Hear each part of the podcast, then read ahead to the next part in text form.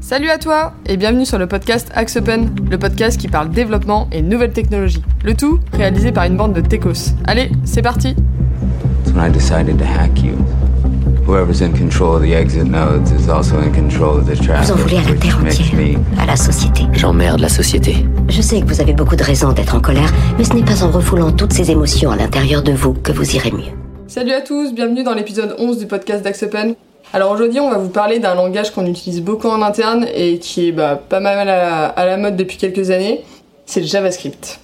Euh, alors autour de la table pour en parler, j'ai comme d'habitude Florent, Bonjour à tous. Greg, Salut Philippe Salut. et aujourd'hui on a un invité spécial, Arthur. Bonjour, bonjour. Alors nous on le surnomme Tutur ou encore le roi du baby mais euh, aujourd'hui ce sera peut-être Arthur. C'est peut-être mieux, je pense. Ça marche. Alors, euh, pour commencer, on va faire comme d'habitude. Monsieur Wikipédia va nous faire une petite euh, définition. Alors, Florent, le JavaScript, c'est quoi?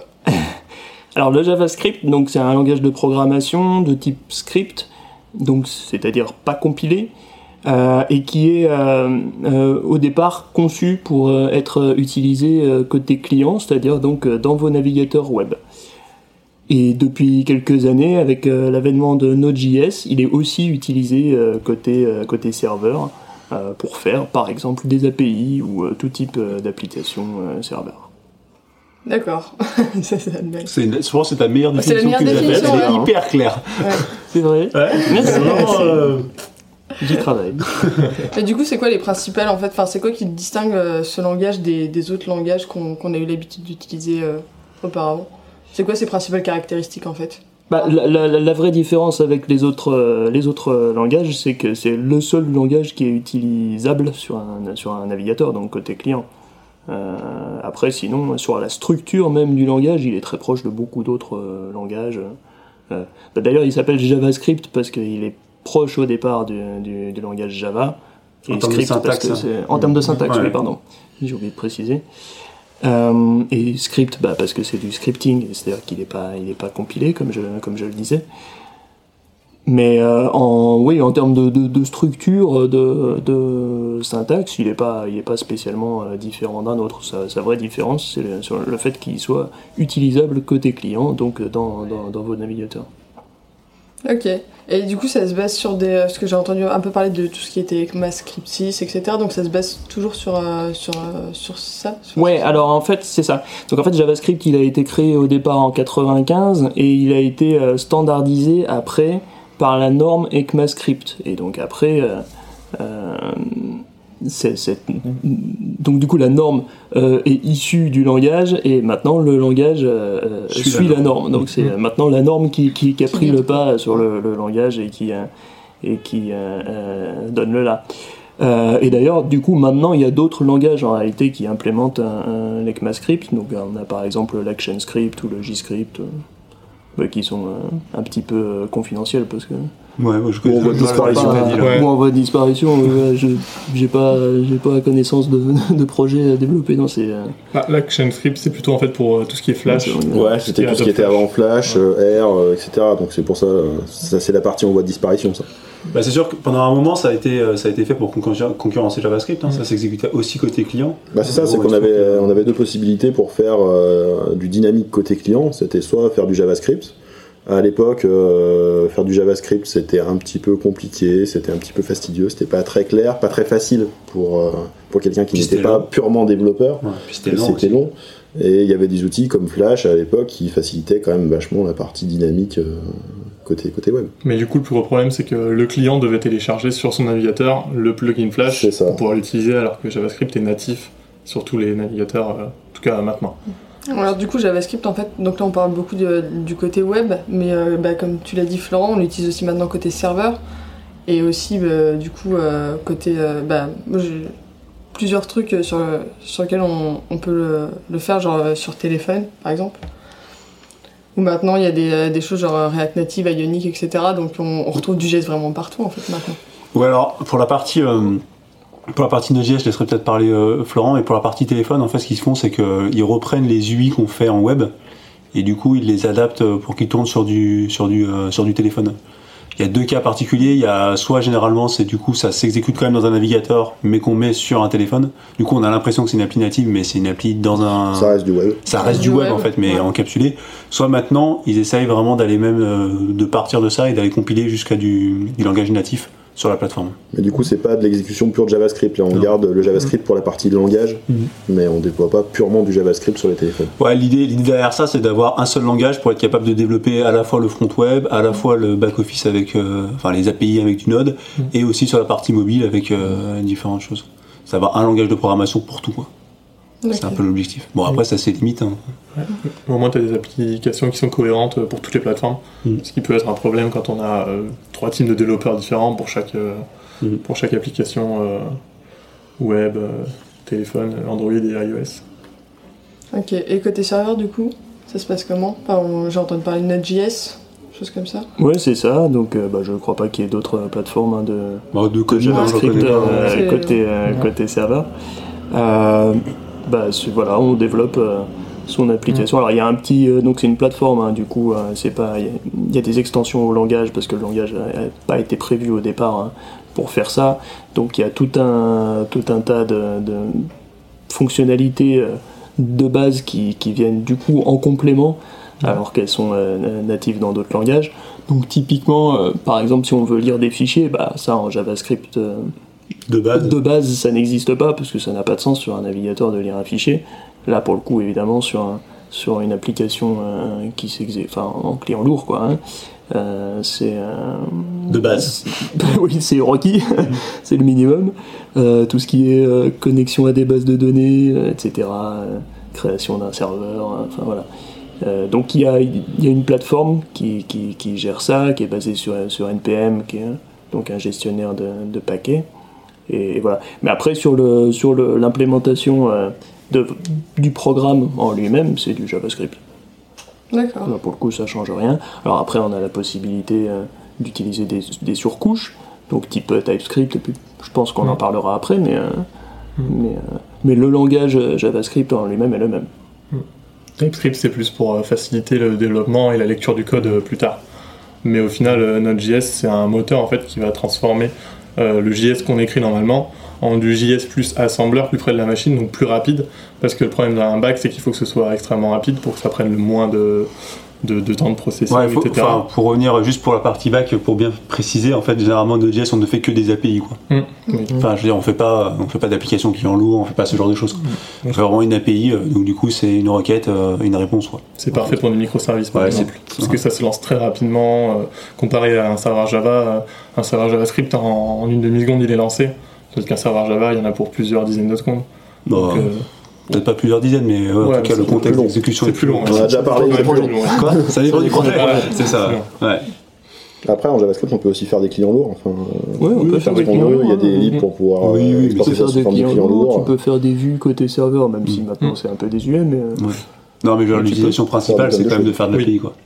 Et de l'API en, en asynchrone. Bah, c'est-à-dire, euh, enfin, en même temps, là, pour le coup, euh, je dirais que c'est peut-être pas tellement un- un- une contrainte de la technologie, mais plutôt une mode. De toute Mm. façon, maintenant, on fait plus d'applications web autre Non. que en, en deux parties API et front. euh, donc.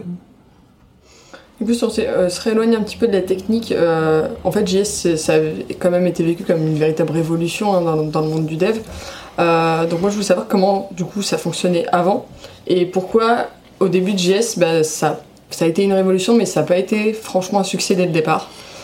Ben, moi, quand j'ai commencé l'informatique, euh, on commençait à voir euh, apparaître le JS et on s'en servait pour faire euh, défiler un texte et faire clignoter un, un icône, quoi. Ouais. Donc ça servait quasiment à rien et Les validations de formulaire. Ouais après mais au début c'était vraiment pour un- mettre un petit peu de côté fun aux pages Ouais. Euh, C'était un peu comme l'époque où justement on avait un menu sur un site web qui était en flash. quoi. ouais, C'était des trucs qui n'avaient pas vraiment de sens, qui n'avaient pas vraiment d'utilité, mais ça apportait le Petit côté la, petite- cool. la petite couche de dynamisme en fait qu'on n'avait pas parce qu'avant on était sur du- des pages purement HTML. Mhm.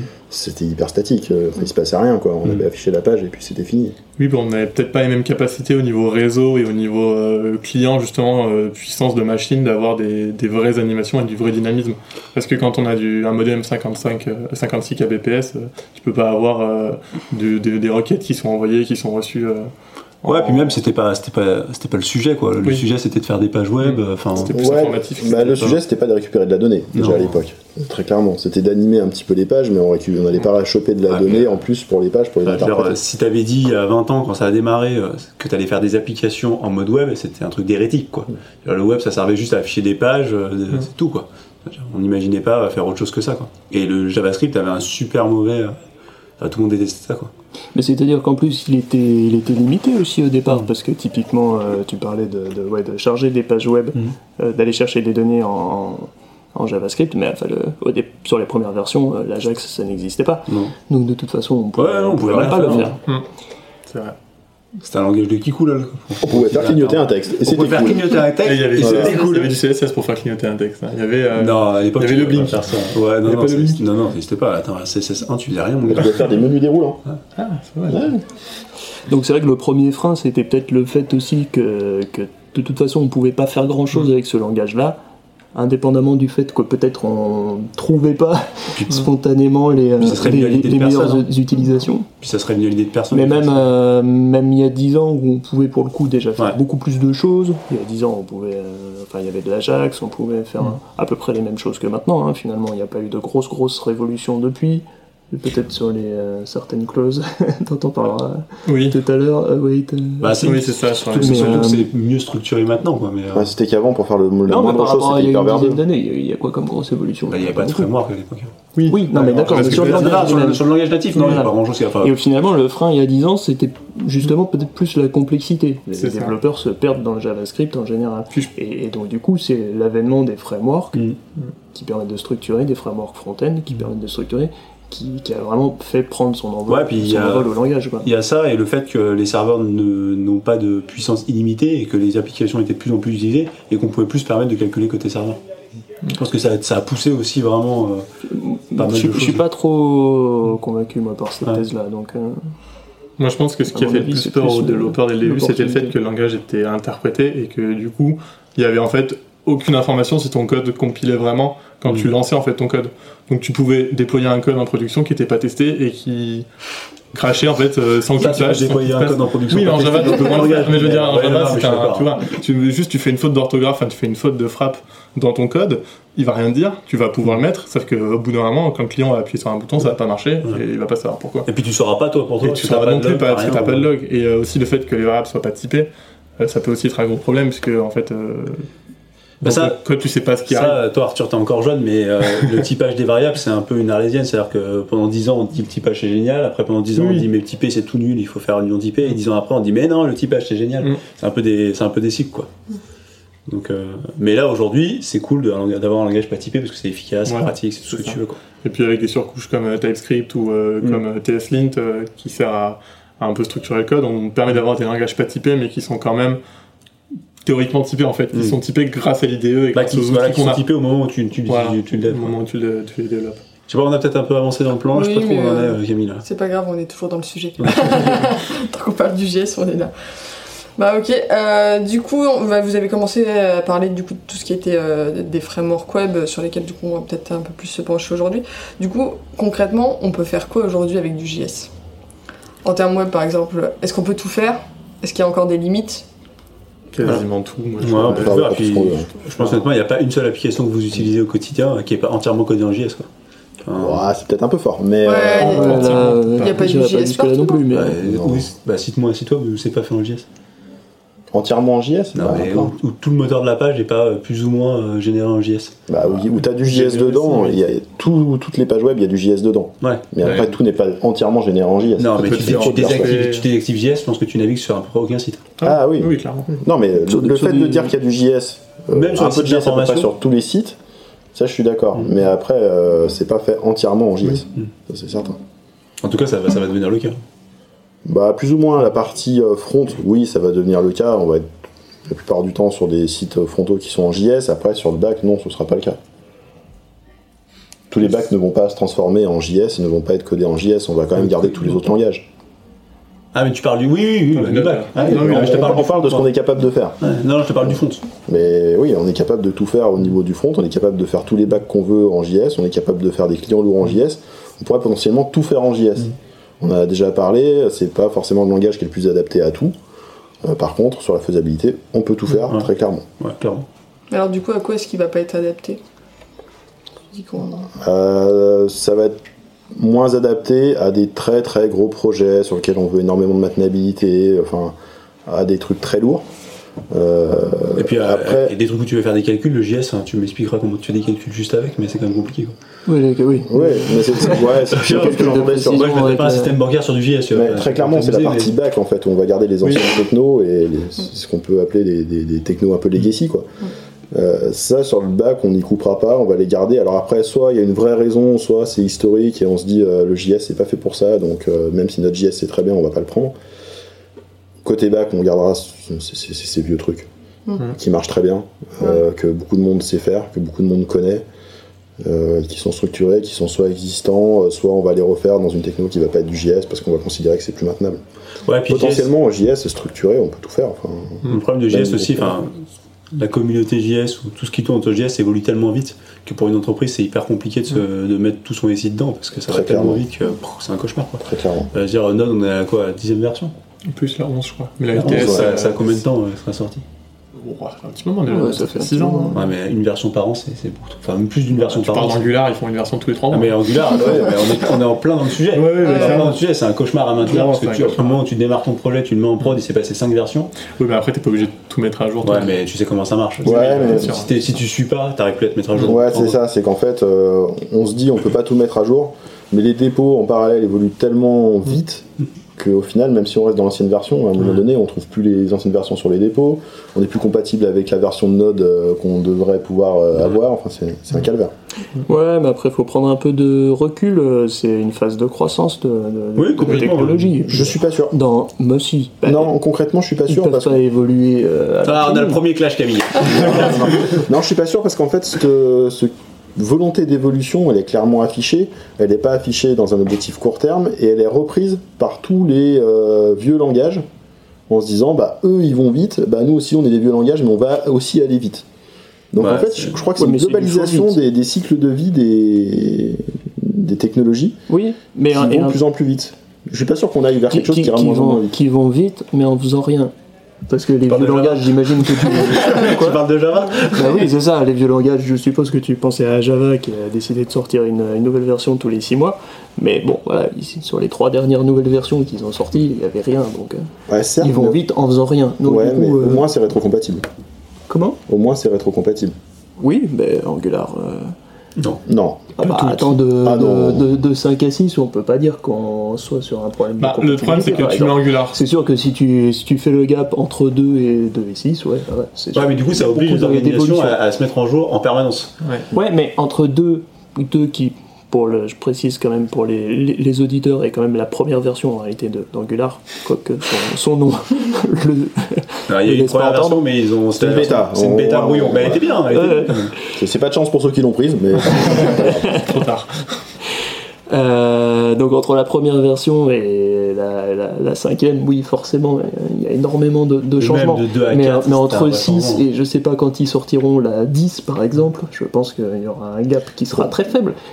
Qu'est-ce que tu veux qu'ils rajoutent de plus? On se dit ça en fait depuis assez longtemps, mais euh, pour avoir, euh, on a migré quand même pas mal de projets déjà faits, euh, de 4 à 5.2, puis de 5.2 à 6. Euh, C'était pas simple, Ah, Rien que de 4 à c'était 5 pas drôle. tu Vraiment. changes. En De toute fait, façon, migrer, c'est jamais très drôle.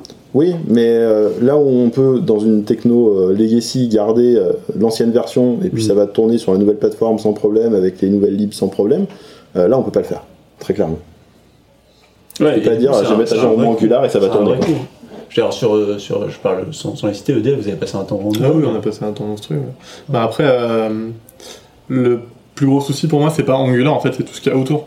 Par exemple, euh, rien que pour la 5 à 6, Angular 5 à 6, tu mets à jour Angular 5 à 6, tu mets à jour, si tu veux mettre tous les plugins qui vont autour à jour, tu mets, Angular- euh, tu mets à jour RxJS.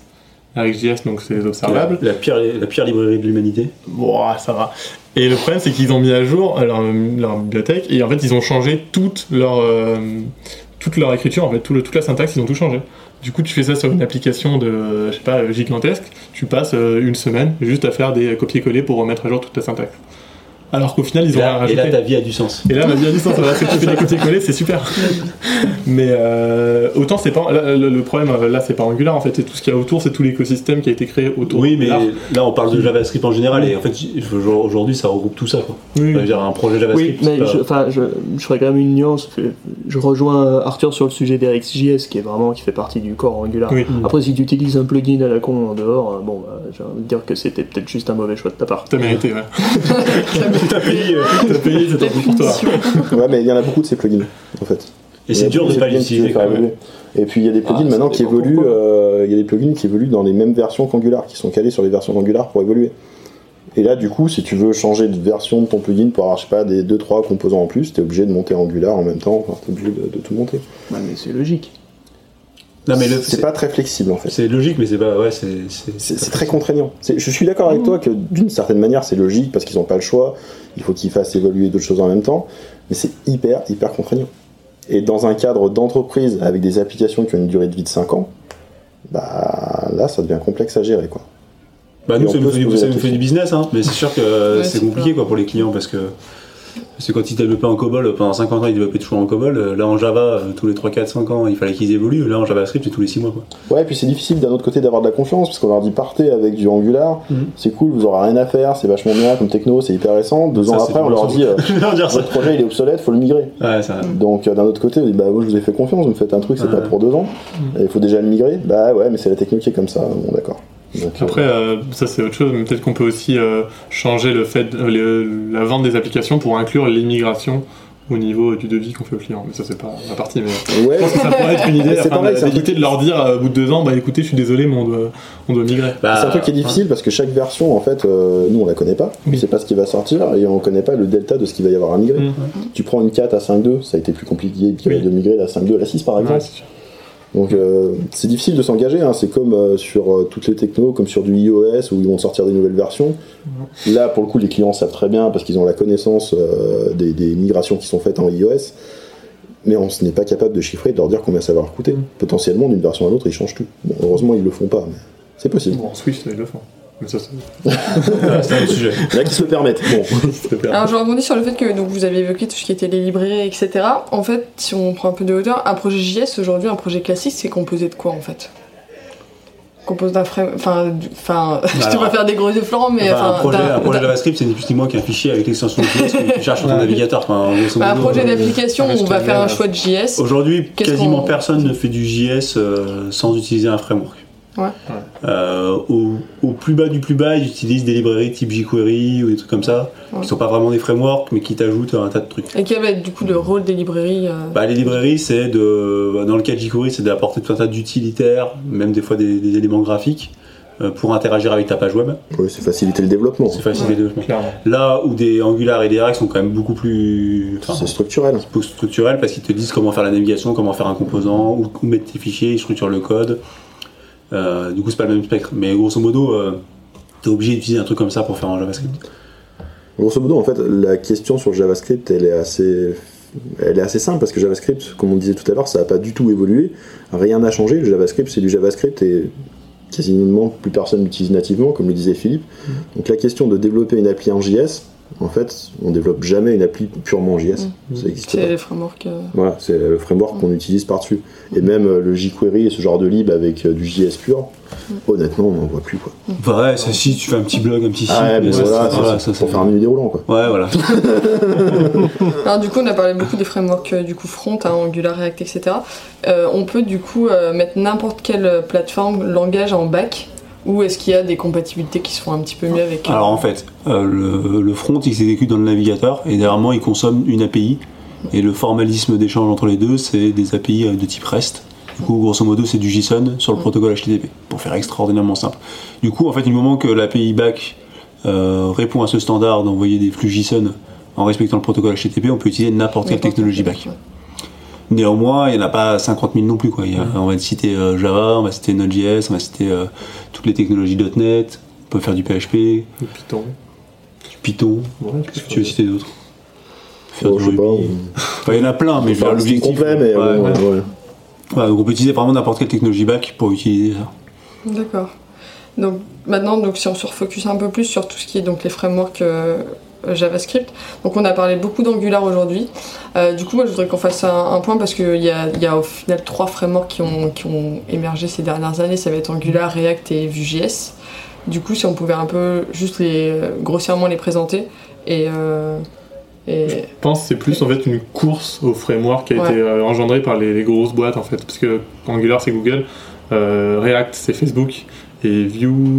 C'est la Chine. C'est Alibaba. C'est la Chine. C'est Alibaba. C'est Alibaba, Alibaba. ouais. Ok. Donc euh, voilà, c'est en fait je pense que c'est trois grosses boîtes qui essayent de choper le Des plus de parts de marché, qui essayent de choper le plus de parts de marché et c'est pour ça qu'on a des mises à jour tous les trois mois pour que de- les trois soient au top de la technologie pour pas que certaines boîtes partent sur l'une et sur l'autre. Et puis ils en ont rien à foutre parce qu'ils ont des milliers de développeurs et que Voilà. tous les cas, Eux, ils s'en foutent. Pour eux, euh, c'est pas vraiment un problème de Voilà. faire des mises à jour tous les trois mois. C'est ça. Oui, bah, c'est un peu le. Ces, ces frameworks-là, c'est un peu un side effect de leur, euh, de leur euh, c'est, euh, département RD. hein. Ouais, c'est. Ils ont pondu un truc par, par erreur. Ah, bah, Et puis. Ils en font une techno, mais. Ouais, puis c'est enfin, c'est cool aujourd'hui. Aujourd'hui, les développeurs les mieux payés, c'est des développeurs front. Quoi. Mm. Ce qui aurait été jamais le cas il y a 10 ans en arrière. Paraissait improbable. on se préoccupe pas des mêmes choses pour aujourd'hui qu'il y a Non. 10 ans. Quoi. T'avais même pas de développeur front, quoi. T'avais juste des web designers qui faisaient du HTML. Ouais, c'est ça. et ça valait rien. Voilà. Ça vaut toujours rien. Ouais, c'est ça. Ils font du dessin. Et du coup, donc, vous en pensez quoi de ces, ces trois frameworks? Vous avez euh, votre cœur balance pour, euh, pour l'un ou l'autre? Alors Ou moi, ils font exactement la même chose et euh, peu importe. euh, Pour moi, ils font la même chose. Moi, j'ai fait que du Angular. Genre, React, j'ai un peu regardé, la structure est totalement différente. C'est, il me semble que c'est des widgets plus que des composants. Donc, euh, alors c'est différent, mais après, je pense que c'est vraiment euh, aux développeurs. Je pense pas qu'il y ait vraiment des grosses différences Non, mais là, on, est, performance. enfin, on, peut, on peut en discuter. euh, On va en mais, discuter euh, très brièvement. Je pense Mais qu'il faudra qu'on. on est un peu dans la guerre de chapelle. C'est-à-dire que c'est c'est des très bons frameworks chacun, et après, euh, chacun y voit ce qu'il a envie d'y voir et il projette ce qu'il a envie d'y projeter. quoi. Ouais, puis sur les évolutions de chacun des frameworks indépendamment, en fait, ils picorent euh, chez les autres, ce qui est pas mal, et ils le mettent dans leur framework. Au final, j'ai l'impression que ça va un peu converger, quoi. Alors, ils fusionnent jamais, hein, ça c'est sûr, mais bon, ils convergent à peu près vers les mêmes choses, Ouais, vers les mêmes choses essentielles. C'est Ah, vraiment l'idée de la convergence parce qu'effectivement sur, la structure euh, initiale ils sont pas forcément partis sur les mêmes idées mais comme, il- comme tu dis Greg ils, ils- ils piochent chacun chez l'autre euh, ce qui est le plus intéressant et donc C'est effectivement un peu comme à l'époque où il y avait des frameworks PHP, des frameworks Java, et en fait, à la fin, c'est tous les mêmes. Quoi. Tous les mêmes concepts, Oui, les mêmes trucs de chaque côté. À moins qu'il y en ait un qui sorte une révolution sur un tout nouveau truc qui soit dix fois plus rapide ou quelque chose comme ça. oui mais les dans autres tous les cas, c'est les hein. moteurs JS, dans tous les cas, c'est des clients, dans tous les cas, c'est des navigateurs, et il n'y aura pas grand chose de vraiment révolutionnaire qui peut sortir. oui parce qu'en plus effectivement c'est intéressant ce que tu dis euh, Arthur c'est que c'est le, c'est le même moteur quand même d'exécution Ouais, c'est derrière tous au même endroit. Enfin, c'est pas le même. Le, le moteur, oui, pour préciser, c'est c'est peut-être une chose qu'on n'a pas dit, c'est que le moteur d'exécution euh, du JS sur vos navigateurs, bah, il dépend du navigateur. En fait, Mm. il dépend pas du langage, euh, du, enfin, du framework dans lequel on a développé la- la- l'application. Parce que tous les frameworks finissent par compiler, enfin pas, pas compiler, mais par euh, Transpiler. fournir, c'est ça Transpiler. transpiler un fichier JavaScript ou plusieurs fichiers JavaScript qui après sont dans vos navigateurs. Et c'est le navigateur qui va exécuter ça. Et l'exécution de ce script-là, ou de ces, scripts-là, se fait par le moteur de votre navigateur. Et aujourd'hui, tous les navigateurs ils sont compatibles. euh, Oui. Ouais. ouais. Enfin, si vous, si vous oubliez la suite IE, euh, qui est, Les IE. Ouais. Mais Edge, Mozilla, il y a quoi y a... Non, mais même IE, attends. euh, tous les navigateurs IE, font moins de IE, 4 ans. tout à fait. Oui, Voilà. oui, Même IE 10, à mon avis, la plupart des, des close pass. hein. ouais. Mais, euh, c'est. Ouais, Philippe. Juste pour dire, euh, chaque navigateur a son propre moteur d'exécution et c'est en fait c'est essentiellement quand vous, vous faites des benchmarks de, de navigateurs, c'est essentiellement sur cette partie-là qui se compare. Mais Sachant que des moteurs d'exécution, il n'y en a pas autant que de navigateurs, il y en a qui reprennent les Ouais, mêmes. ouais. Donc, Bah, il y en a euh, 3-4. Hein. Ouais. T'as celui de Firefox, t'as celui de Google et puis, euh, puis t'as celui de Edge. Ouais. Safari, ils en ont peut-être un, mais je crois que c'est le même, c'est un V8. c'est Chrome, non Safari, je crois quoi, je crois qu'ils ont un V8, hein, ils ont un Ouais. V8. il me semble, je suis pas sûr. À vérifier pour la prochaine. Exactement. C'est ça. On fera un rappel. On fera un rappel. Euh, et sinon, aujourd'hui, du coup, JS, est-ce qu'on peut dire que c'est totalement sécurisé Ou... Bah, c'est une question. c'est en fait, c'est en fonction du développeur. En fait, c'est si le développeur C'est- fait les trucs. Pour moi, cette question, elle n'a pas de sens. Oui. Elle n'a pas de sens parce que c'est du code qui s'exécute sur le navigateur. Donc, dans tous les cas, vous pouvez toujours le modifier. Le, la personne peut toujours le modifier. Du coup, aucune sécurité ne devrait être portée par le, le JS côté navigateur. Ouais, mais justement, c'est là où. Je suis désolé, mais la question de Camille a un peu de sens. Merci, Greg. Ça, ça change, non, mais ça change un peu des paradigmes qu'on avait avant, où on faisait porter la sécurité. euh, on avait une application qui était un peu plus mono- monolithique. Donc on faisait porter beaucoup de sécurité par la partie interface au final, par la partie IHM. Euh, là où sur JavaScript, c'est juste hors de question de faire ça. Parce qu'on peut faire tout ce qu'on veut côté front. Donc ça change un petit peu ça quand même, faut y penser un petit peu. Euh, je te rejoins là où dire que ça n'a pas de sens parce que la sécurité c'est zéro, puisqu'on peut faire tout ce qu'on veut, mais ça change les modes de développement et ça change les modes de sécurisation. Bah, la Là, on va sécurisation sécuriser doit- toute la partie API. Voilà, c'est ça. Et plus du tout côté euh, interface. Avant, c'était là, grosso modo, on affichait ou pas le bouton et ça sécurisait l'action pour l'utilisateur. Aujourd'hui, on peut plus faire ça. C'est vraiment. Là aujourd'hui, euh, afficher euh, le bouton sur une page web, ça prend à peu près 5 secondes. Quoi. Si on veut le faire s'afficher et qu'il n'était pas affiché. Hmm. Donc ça n'a pas de sens de d'accord. sécuriser ça. Ouais, alors. Pas euh, 5 je secondes, te- mais, euh, parce que maintenant le, problème c'est que le JS il est minimisé, il est uglifié. Donc, euh, Exactement, je, te- Ouais, mais tu je peux- te, je te défie d'aller pas pour n'importe qui, hein, dans mais- une Non, mais tu, trappes les flux. HTTP et tu les rebalances quoi. Comment? Tu peux trapper tous les flux HTTP de ton navigateur, modifier dedans et renvoyer quoi. Ouais, mais ça, tu pouvais déjà le faire avec un MVC classique. Bah non, parce que du coup, euh, t'étais euh, directement côté. La page, elle était côté. euh, T'avais pas d'échange en fait. Tu vois? Bah, si, je. Si, En fait, t'avais toute la page qui était chargée et toute la page qui était renvoyée. tu vois. Du coup, c'était quand même pas si simple que ça à faire. Ah bah non, tu renvoies pas la page, tu renvoies un formulaire. Mm. Soit, soit, enfin, je vais pas t'apprendre ton métier, mais Non, mais le. Oui, mais ce que je veux dire, soit un get, soit un poste. Donc Oui, de mais ce toute que je veux façon, dire, tu c'est peux le les formulaires, ils étaient contrôlés directement euh, sur le contrôleur euh, niveau euh, serveur. Du coup, tu pouvais pas faire ça si facilement. Ouais. Alors que là, sur une API, s'il n'y a pas de contrôle, il prend le JSON, il prend le JSON. Bref, on va pas Ah oui, dans, oui, bien sûr. détail, mais Bah après, enfin, ça, ça revient à dire, enfin, le, le contrôleur de toute façon, il, une API, euh, t'as pas, tu tapes pas directement dans la base de données, quoi, tu vois. bah, donc, tu euh, donc t'as un, t'as un- contrôleur, donc ça revient à dire, euh, ah bah attention, euh, si on a une appli en JavaScript, il faut mettre euh, un contrôleur sur son API. Bah Ouais. oui, heureusement. Bah, Il y a plein d'applis qui sont pas sécurisées. Ouais, quand même.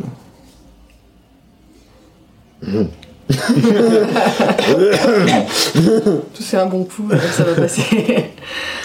bon bah ok, je pense qu'on a fait un bon petit tour. Si on, maintenant on se positionne un peu euh, sur, euh, sur l'avenir du JS, du pardon. Qu'est-ce que vous en pensez de ce que t'avais, vous avez l'air de dire en tout cas tout à l'heure euh, au niveau des frameworks, ça va moins évoluer? Enfin en tout cas, euh, on a évolué beaucoup ces dernières années et du coup les, les prochaines années peut-être que ça va un peu stagner? Ouais, moi je pense que ça va, ça, ça va se calmer parce que de toute façon les évolutions, alors si on parle d'Angular, parce que bon c'est le sujet, enfin c'est le framework qu'on connaît le mieux ici. Euh, le- les évolutions qu'il y a eu sur ces 5-6 premières versions, c'est des évolutions de, de structure, de structure du framework. Donc bon, au bout d'un moment ils vont se, ils vont se positionner. Ouais, quoi. Ils a- testent, ils tâtonnent, Ouais. ils voient ce qui fonctionne mieux, ce qu'ils peuvent améliorer. Au bout d'un moment, on peut plus améliorer, on est sur une version optimale et puis voilà.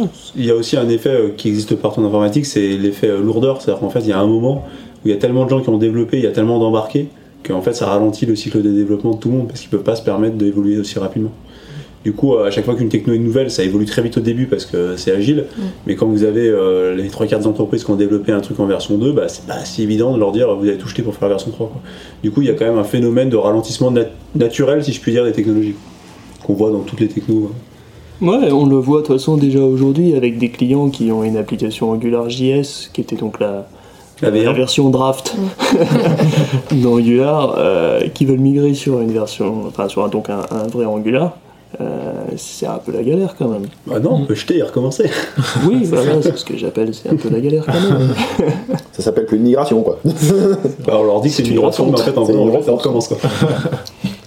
Alors si on se place maintenant plus à- euh, côté mobile, donc il y a des frameworks qu'on vu le jour, type euh, React Native, euh, Ionic, Ouais, alors ça c'est un peu un autre sujet Ouais. parce que c'est du cross-platform pour le coup. c'est du cross-platform, mais, euh, mais c'est du JS qui... C'est du, ouais, c'est du JS. Bah, bon. Moi, j'avoue que je suis dubitatif pour le moment sur le cross, le cross-platform. Mais j'étais dubitatif sur Angular au début, et puis maintenant je suis convaincu. Alors, peut-être que Bah, je pense que je pense qu'on est dubitatif parce que pour l'instant c'est pas c'est pas au pas point. mais sûr, c'est- voilà, Ouais, c'est- c'est- c'est- Après, clairement ils veulent bien. tous aller vers ça. Enfin Google en Oui, tout cas oui, ils veulent vraiment aller vers euh, on fait que du JavaScript partout. Puis là encore, ça va être la, ça va être la bataille parce que parce qu'il y a beaucoup de solutions qui émergent, Ah à la fois en termes de technologie et, de- et en termes de, de langage, euh, de surcouche type euh, Kotlin ou des trucs comme ça. Mm. Donc euh, c'est c'est intéressant. On va voir ce qui, ce qui en sort. ce qui en sort, ouais. Mm.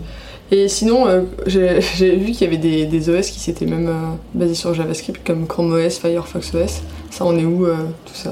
Je sais pas si vous êtes un peu intéressé au sujet ou peut-être pas du tout. Non, là, t'en sais plus que nous, je crois. D'accord. Non, mais si, on, les, on les connaît, les Chrome OS, Ouais. Firefox OS, mais aujourd'hui ça, ça, doit, ça doit être à. C'est à 8 chiffres après la virgule sur 0, tu vois. C'est, Oui, c'est pas. Ouais, pas. enfin les OS parallèles, on en a vu naître des milliers, euh, il en reste plus beaucoup dur. quoi. C'est Du dur coup, ça, on n'y d'imposer, croit pas, quoi. C'est comme, l'année, de Linux sur le desktop, tu vois. Ouais, c'est Je suis ça. né, c'est l'année de Linux, tu vois.